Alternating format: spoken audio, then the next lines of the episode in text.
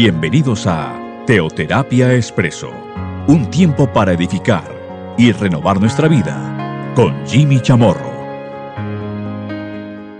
Muy buenos días, bienvenidos a Teoterapia Expreso, nuestro espacio de cada domingo. Bueno, hoy, domingo 29 de mayo, pues es una fecha significativa, importante, vital para, para los colombianos. Hoy tenemos pues nuestras elecciones presidenciales, para que estemos pues eh, muy pendientes de lo que está aconteciendo, para que salguemos y, y tomemos una decisión muy, muy personal, muy independiente, muy tranquila, pero igualmente para que estemos orando para que todo transcurra de la manera pues más adecuada y calmada posible. Sigamos aquí con nuestra serie con nuestra temática, Dios cree en mí. esta temática la hemos, eh, la hemos tomado o la hemos fundamentado con base en, eh, en la experiencia de Gedeón, y más que la experiencia la vida de Gedeón, y concretamente el momento en el cual pues Dios lo llama para salvar a su pueblo, de mano de los madianitas y eventualmente pues de otros dos pueblos que se unieron con los madianitas contra el pueblo de Israel. Israel, pues que estaba totalmente arrinconada. Eh, Israel era una nación que estaba pues, básicamente escondida, empobrecida, y sin embargo, pues ahí Dios toma a Gedeón, porque Dios cree en Gedeón. Bueno, ya hemos dedicado varios programas a esta, a esta historia y nos hemos detenido exclusivamente en un capítulo para todos los temas los cuales hemos aquí expuesto y hemos compartido y es jueces capítulo 6. Desde el primer momento en el cual Dios llama a Gedeón y le dice varón esforzado y valiente. Bueno, Gedeón no cree mucho en eso, argumenta, seguramente tiene sus razones, obviamente humanas, sus razones terrenales, lógicas, pero Dios no le valida una sola de ellas. El caso es que incluso pues hay un par de pruebas que pide ahí Gedeón y Dios obra milagrosamente. Y con eso vemos entonces cómo se cierra el capítulo 6. El capítulo 6 de jueces, eh, del, del libro de jueces. Quiero pedirles que avancemos al capítulo séptimo. Hasta el momento ahí vemos, ahí vemos lo que ha venido Dios pues haciendo en la vida de Gedón, pero pues ahí está, ahí está la amenaza y ha llegado ya el momento de actuar. Quiero pedirles que me acompañen en jueces 7. Finalmente pasamos al capítulo séptimo, a partir del versículo primero. Dice, levantándose pues de mañana Jerobaal, el cual es Gedeón, y todo el pueblo que estaba con él, acamparon junto a la fuente de Arod y tenía el campamento de los madianitas al norte, más allá del collado de More, en el valle. Bueno, algo que llama la atención es que hay que levantarse temprano. Sí, hay que, que levantarse temprano todos los días, hay que buscar a Dios, hay que, hay que hacer la voluntad de Dios desde muy temprano. Y eso fue lo que hizo Gedeón. Bueno, tenía que hacer este, esta anotación porque con esto comenzamos pues ahí el versículo primero. Y ya vemos algo aquí, que el campamento de los madianitas ahí estaba. Ya estaba al norte donde estaba acampando Gedeón, pues donde él puso su pueblo y concretamente sus hombres a acampar, los hombres de guerra. Estaban junto a una fuente. Pero más al norte estaban en un valle un valle. Es el lugar donde estaban acampando pues eh, los madianitas y los otros dos pueblos, los reyes de Oriente, los amalecitas. Y estaban acampando en el valle y pues deducimos, deducimos el por qué estaban ellos en el valle. Bueno, en muchos de nuestros países tenemos valles, aquellos terrenos que, o extensiones de tierra que están rodeados por montañas. En Colombia hay uno. Bueno, hay varios, obviamente, pero hay uno que llama la atención, que tiene pues el nombre incluso, es, es el nombre de un departamento, se llama Valle del Cauca. El Valle del Cauca es el departamento donde queda el centro de campamentos que tenemos, que es el redil, por cierto, donde acampaban, donde acampamos en el Valle del Cauca. Bueno, no necesariamente queda en la parte del valle, sino en una parte montañosa, eh, el redil. Pero cuando llegamos aquí, por ejemplo, aquí al valle, notamos, al Valle del Cauca, notamos una extensión, una extensión de terreno, y esta extensión es plana. Bueno, ahí existen cultivos incluso que son propios de, de tierra, pues eh, de tierra plana, eh, pero más que de tierra plana, obviamente requieren de cierta altura, como por ejemplo eh, el azúcar. El azúcar que, bueno, más que, que es el producto en el caso de Colombia, de la caña. Bueno, estaban en el valle. Y la razón por la cual estaban en el valle, quizás yo me imagino un poco aquí, por decirlo de alguna manera, el Valle del Cauca, en Colombia, es porque la multitud de hombres que tenían para la guerra y todo el equipo que tenían para la guerra, pues era demasiado. Entonces el valle es un lugar perfecto para la época, claro. Estamos hablando que para ese tiempo y para eh, los equipos eh, militares que se empleaban en ese tiempo. Bueno, estamos hablando ya hace varios siglos, incluso algunos milenios atrás. Entonces, los valles eran un lugar muy predilecto. Y también, digamos, era muy adecuado. Cuando tenía, se tenía un ejército muy grande.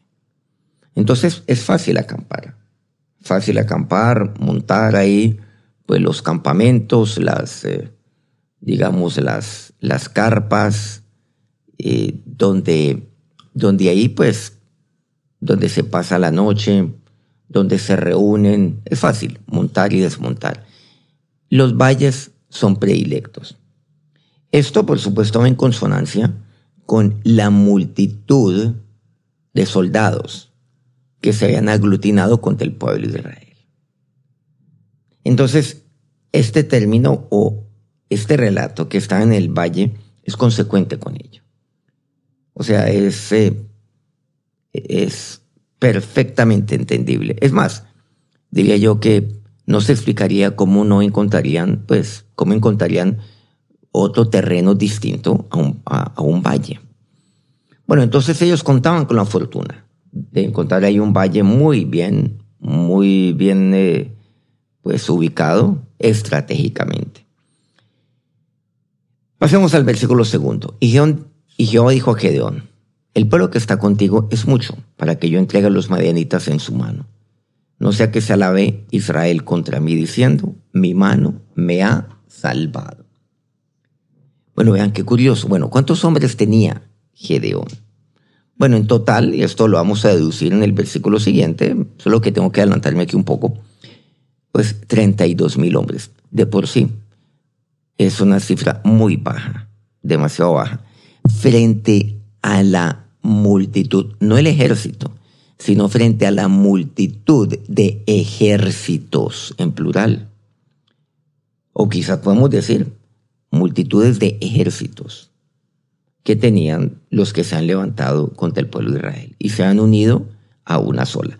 A una sola. O sea, todos estaban ahí, acampando en el valle. Todos se han unido.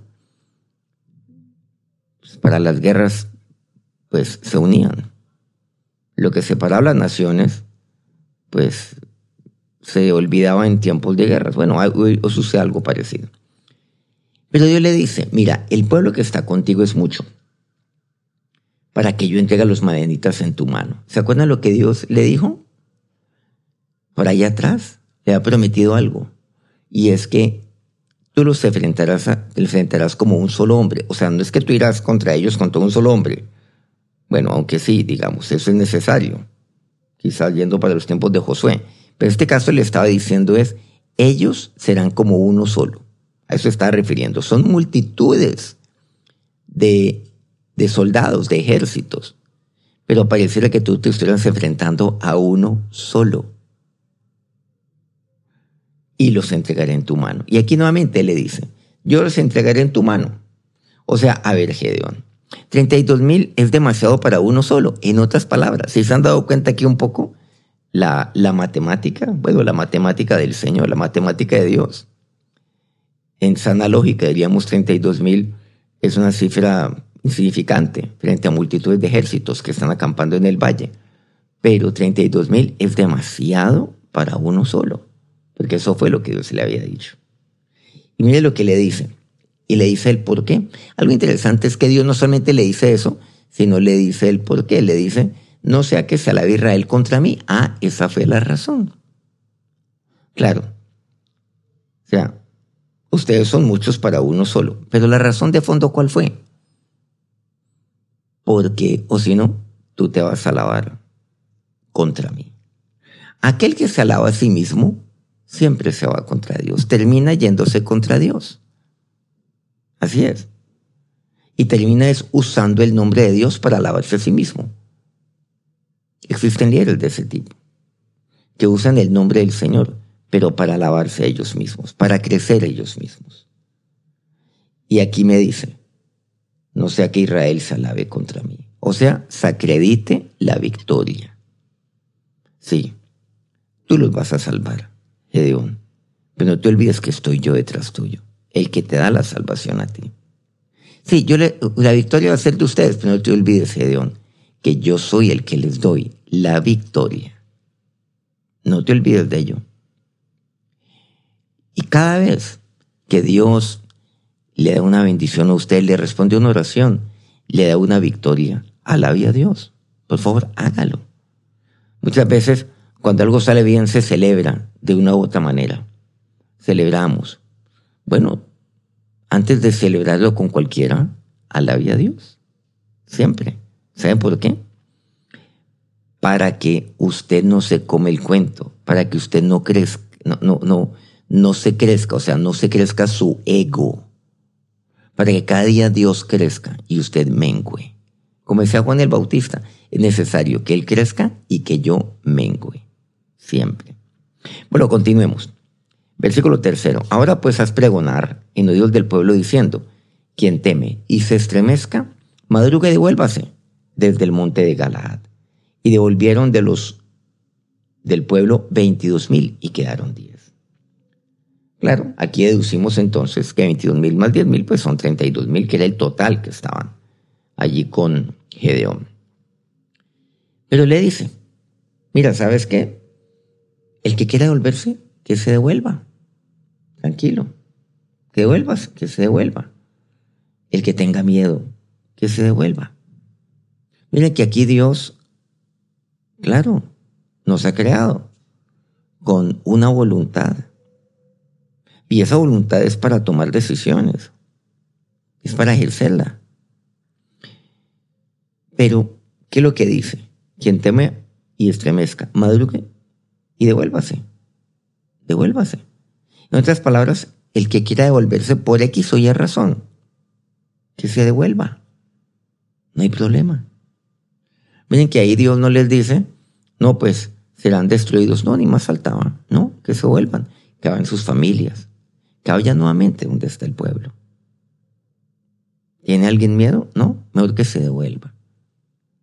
¿Alguien está estremecido? Devuélvase. Y y sí, Dios tiene un plan maravilloso para usted. Dios quiere obrar milagros a través de su vida.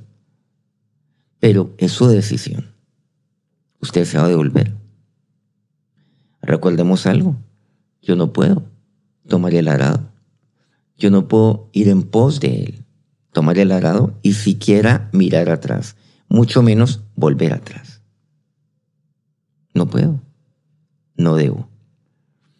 Y entonces, cuando yo me devuelvo, bueno, no hay problema. Yo sigo siendo hijo de Dios. ¿Sí?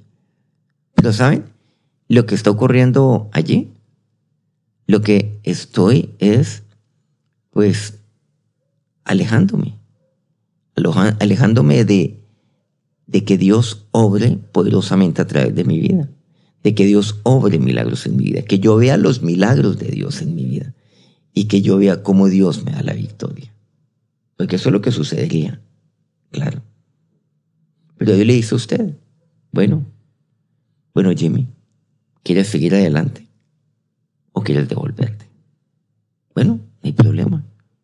Y aquí estamos viendo en qué consiste la vida de fe. ¿Le voy a creer a Dios? ¿Voy a creer que, que, mis, que lo que yo tengo es mucho frente a lo que yo estoy enfrentando? Cuando es todo lo contrario, es muy, muy poco frente al problema tan grande que yo tengo. Ahí está. Pero ¿saben la vida de fe también en qué consiste? Consiste en nunca comerme el cuento. Y hay cosas que Dios permite que sucedan, que sucedan en mi vida. ¿Para qué? Para que yo no me alabe. Pero cuando me alabo a mí mismo, me levanto contra Dios. Y eso, como dice aquella propaganda, es perjudicial para la salud, para mi salud, concretamente espiritual. Bueno, sigamos. O sea que quedaron 10 mil y se volvieron la mayoría, 22 mil. Y fue el número de los que lamieron. Bueno, más adelante hay otra prueba. Estoy adelantando un poco al sexto. Dios le dice, no, todavía son muchos, son muchos hombres los que tú tienes esos 10 mil. Y viene y le pone una prueba frente a eh, una fuente de agua, un arroyo. Y, bueno, pues el pueblo tenía sed, los hombres tenían sed. Entonces le dice, bueno, eh, aquellos que, simplemente laman directamente el agua eh, frente a otros que van a lamer directamente su mano, o sea, que van a tomar de su mano agua, la acercarán a la boca y la lamerán. Estos últimos se quedarán y el resto tú los devolverás.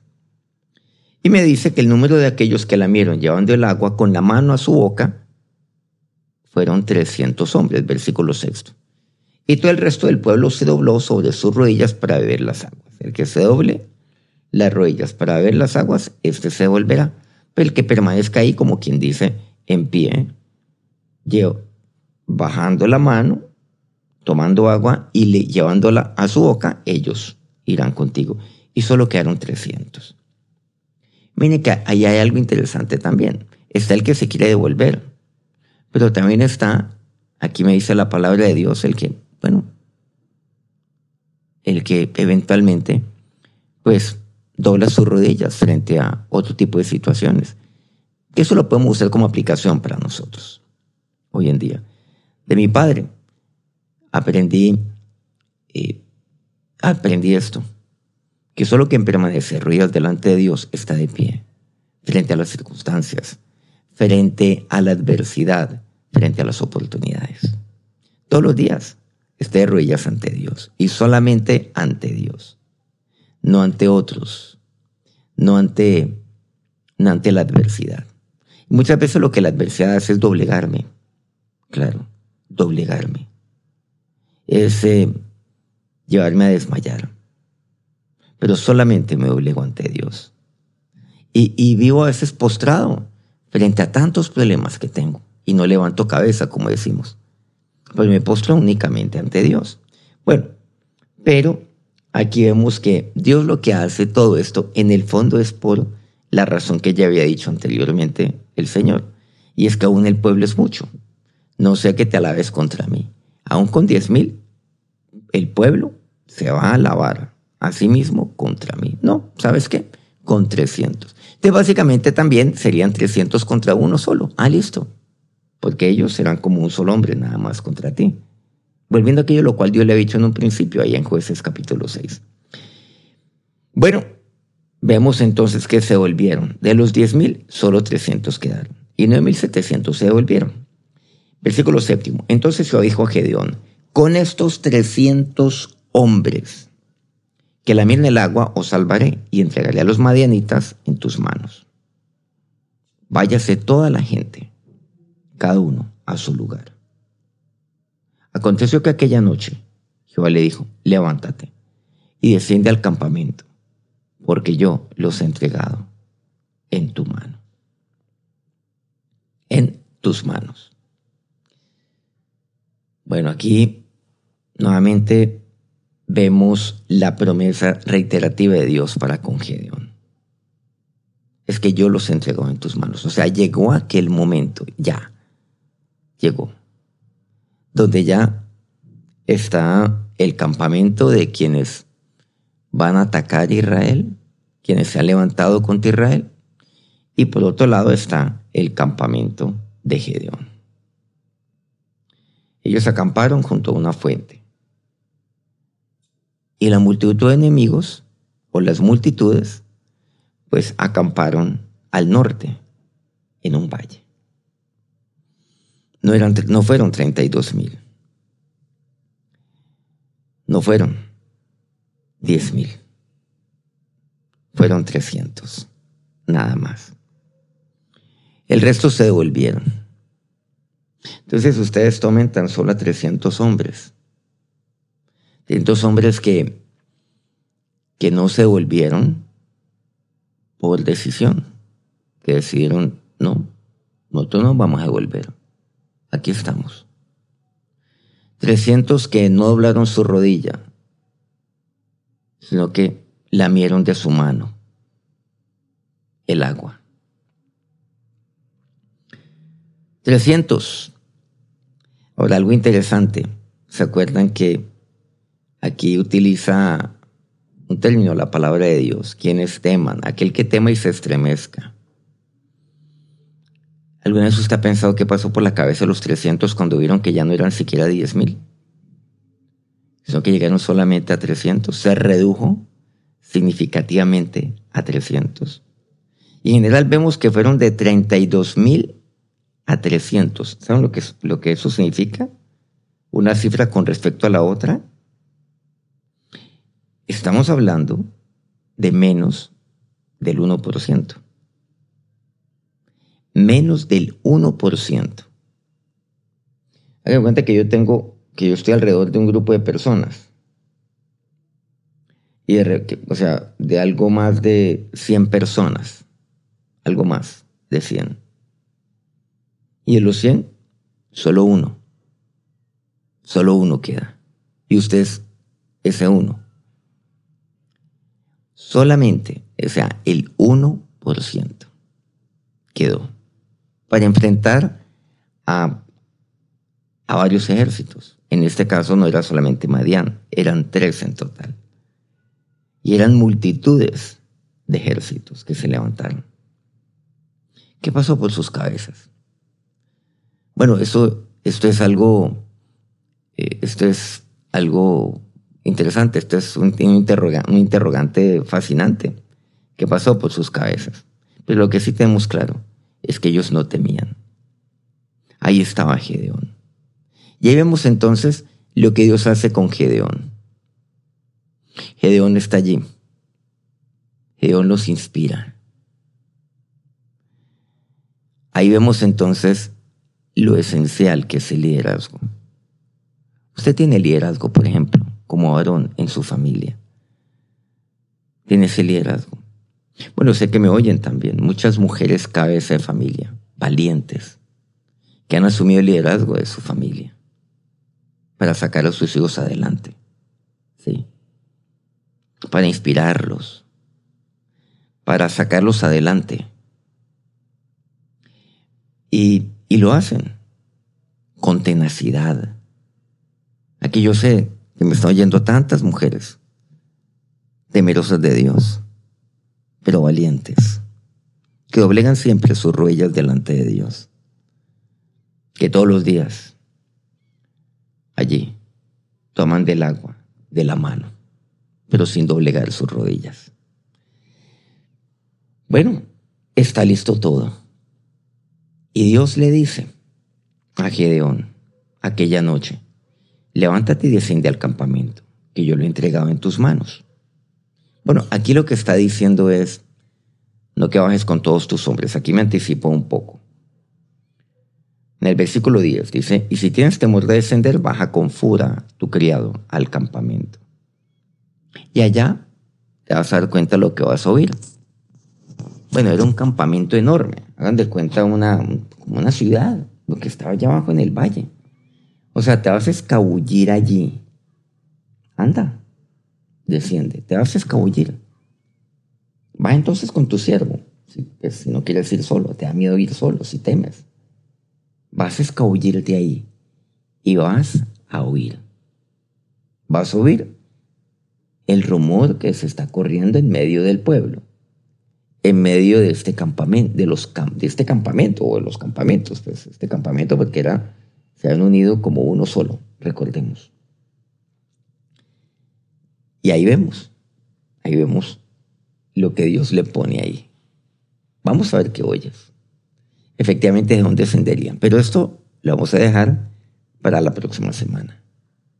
Dios cree en mí. Vamos a orar. Ahora, Señor y Dios, nos acercamos a ti en este momento, en este día. Señor, ¿cuántas veces? ¿Cuántas veces hemos enfrentado situaciones adversas, problemas, dificultades? Y tú nos has dado la victoria. Recuerda cuántas veces Dios lo ha hecho en su vida. Y Dios le ha dado, le ha dado la victoria, le ha permitido triunfar. Y seguramente cuando otros le preguntan a usted, bueno, te felicito, qué bueno que pudiste salir adelante. Usted seguramente explica el cómo salió adelante. Bueno, ¿cómo lo lograste? Y usted no, es que yo hice esto, hice esto otro. Pues no, fue un tema muy duro, pero le metí tesón, tomé esta decisión eh, arriesgada, pero no me quedó otra alternativa. Y bueno, pues puede salir adelante. Cuidado. Alabe a Dios siempre. Pero alabe a Dios en su vida privada, o sea, a solas con Él. Doblegando siempre su real delante de Dios. Alabe a Dios. Siempre. Pero sabe, alabe a Dios también, no solamente en su vida privada, sino en su vida pública. Usted no puede ser uno delante de Dios y otro delante de los hombres. No. Alabe a Dios también en público. Bueno, ¿y cómo pudiste salir adelante? Para mí esto es inexplicable. ¿Cómo lo lograste hacer? Lo primero que usted tiene que hacer es alabar a Dios. Alabe a Dios públicamente.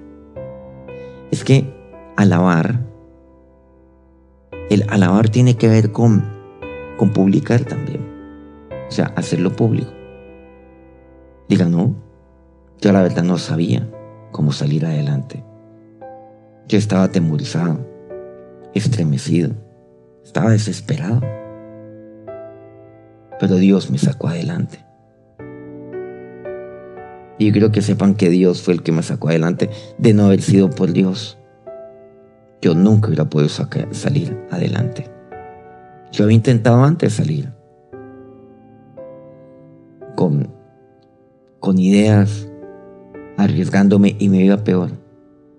Pero ahora decidí poner esto en manos de Dios y quiero que sepan todos ustedes que Dios me sacó adelante. Tantas veces es tan sencillo tan fácil, tan ligero, el decir, no, es que me tocó ponerle tenacidad, me tocó ponerle fortaleza a todo esto. ¿Y sabe lo que usted está haciendo? Alabándose a sí mismo contra Dios. Más bien vea esto como una oportunidad. Esto, la adversidad, esto, los problemas. Vea como una oportunidad donde Dios le hará la victoria para qué? para que usted alabe, entiéndase públicamente a Dios. Y para que otros oigan eso. ¿Qué tal que usted lo vea de esa manera? Alabe a Dios. Pero fue Dios el que lo hizo. Yo me sentía débil. Pero saben que Dios fue el que me fortaleció. Y no, y no fue una fortaleza interna. No, fue una fortaleza que vino de Dios. Porque yo internamente no tenía fuerzas. O sea, alabe a Dios y diga todo lo contrario a lo que el mundo dice, entre otras porque es totalmente cierto. Dios fortaleció mi ser interior. Eso sí lo puede decir. Alabe a Dios para que nunca usted se vaya contra Dios. Se han dado cuenta que las victorias muchas veces alejan a los hijos de Dios. Lo pueden hacer, solamente usted nunca lo ha visto de esa manera, pero sí, eso sucede. Y ahora, Señor y Dios, aquí estoy. Aquí estoy, Dios, con lo que tengo. Y lo que tengo está representado en los 32 mil. Pero tú dices no. Ni siquiera con lo que tú tienes, yo te daré la victoria. Yo te daré la victoria con mucho menos de lo que tú tienes. Hasta con el 1% de lo cual tú cuentas hoy, yo te daré la victoria. Porque yo estoy contigo. Eso es lo que Dios le dice. Gracias, mi Señor y mi Dios. Por eso hoy doblo mis rodillas delante de ti, todos los días. Y te alabo, Señor. Te alabo en la mañana solas. Y te alabo en público, mi Señor, mi Dios. Y ahora que la bendición de aquel a quien usted alaba recaiga sobre sus vidas en este día y esta semana. Amén. Muchas gracias, como siempre, por acompañarnos cada semana aquí en nuestra, nuestra cápsula. Teoterapia Expreso. Dios cree en mí. Bueno, dentro de ocho días continuaremos con esta historia. Bueno, esto se pone muy, muy bueno. ¿Qué va a pasar? ¿Qué va a acontecer cuando Gedeón desciende al campamento de Madián? Lo estaremos viendo dentro de ocho días. Bueno, nos encontramos nuevamente en una semana. Dios los bendiga.